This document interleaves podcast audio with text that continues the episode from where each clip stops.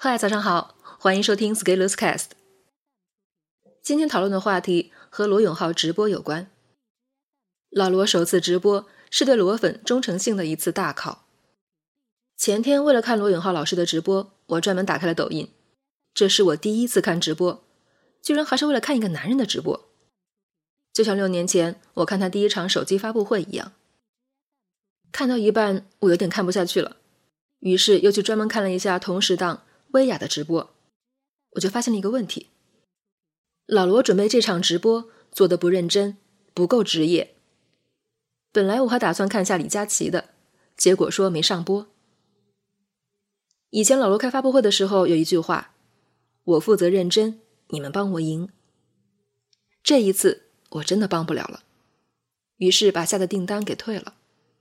老罗没有认真准备，中间犯错误不少。而且更多的是一种不职业。在直播的过程中，老罗总是说：“我们是第一次直播，会有一些错误，请大家谅解。”以前我真的会谅解，现在看这些错误，其实就不应该犯。毕竟每个人总有一次机会，即使换个行业能多一次，但是也只有一次。直播发展到今天，也是一个专业岗位了。这背后也要下苦功夫的。其实之前已经有数据显示，并不是一个人有名气、影响力大就能做好直播。名气大可能是媒体造势好，而直播能做得好，是要密切联系群众、发动群众，并真正和人民群众在一起的。虽然昨天最后的销量也破亿了，但是不要忘记，抖音官方在背后的助推力量。这从直播人数的变化能看出来，最开始差不多三百万人，最后不到一百万人。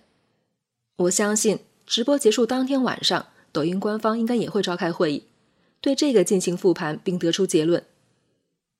从抖音的角度，这场直播应该是伟大的胜利，罗老师必须赢，才能让天下英雄看到今日头条系进军电商的决心。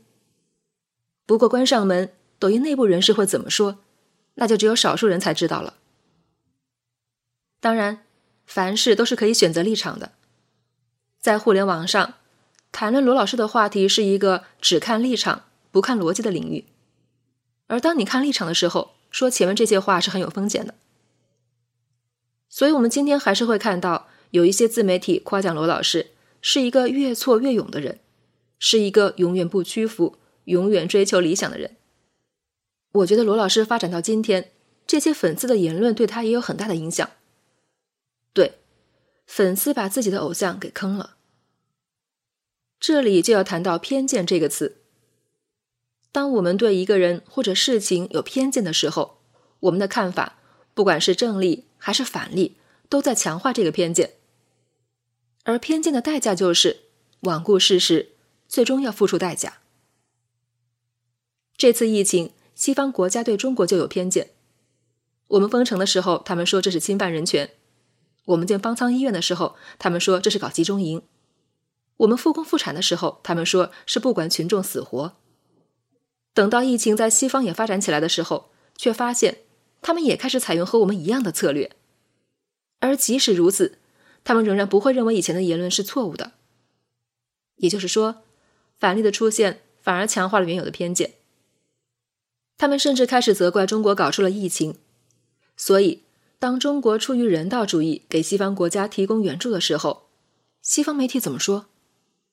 说中国这是应该做的，是在给自己赎罪。所以，当人对某个人或者事形成偏见的时候，不管是正面的论据还是反面的论据，都会强化原有的观点。而这个时候，粉就出现了。什么是粉？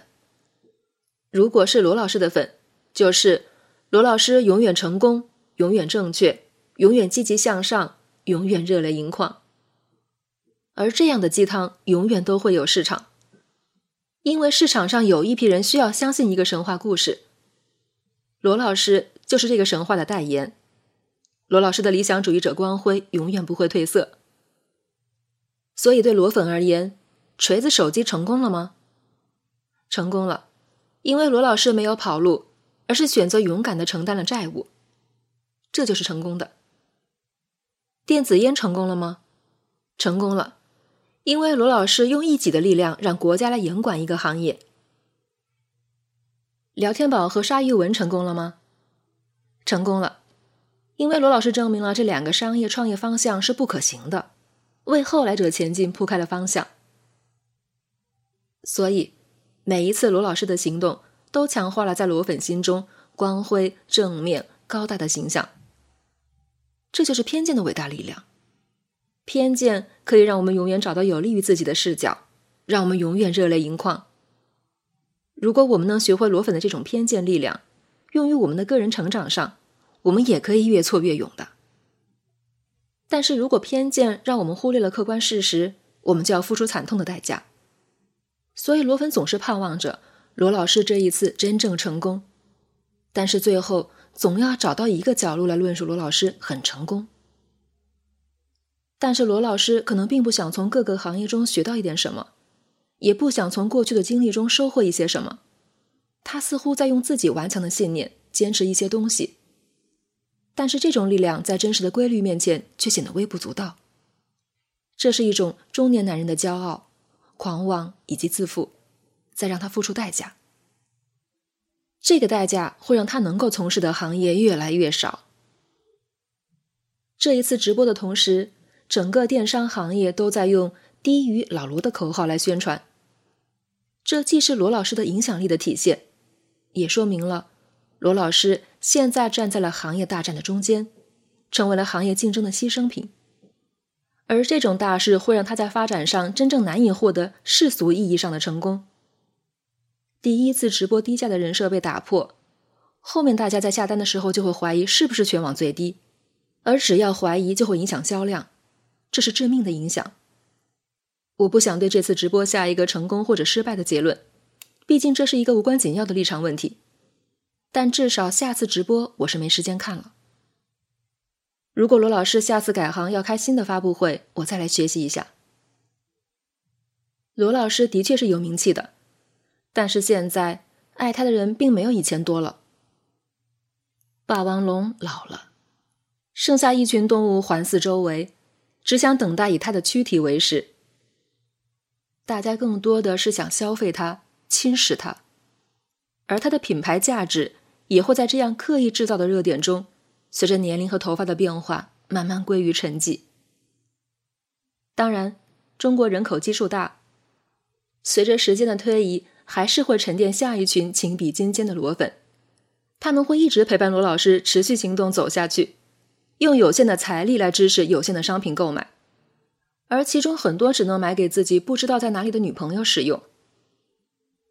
老罗首次直播是对罗粉忠诚性的一次大考，只有经得住这样波折的考验，才能和罗老师一起高举理想主义的旗帜，走向光明的未来。本文发表于二零二零年四月三日，公众号持续力。如果你喜欢这篇文章，欢迎搜索关注公众号持续力，也可以添加作者微信。F Scalers 一起交流，咱们明天见。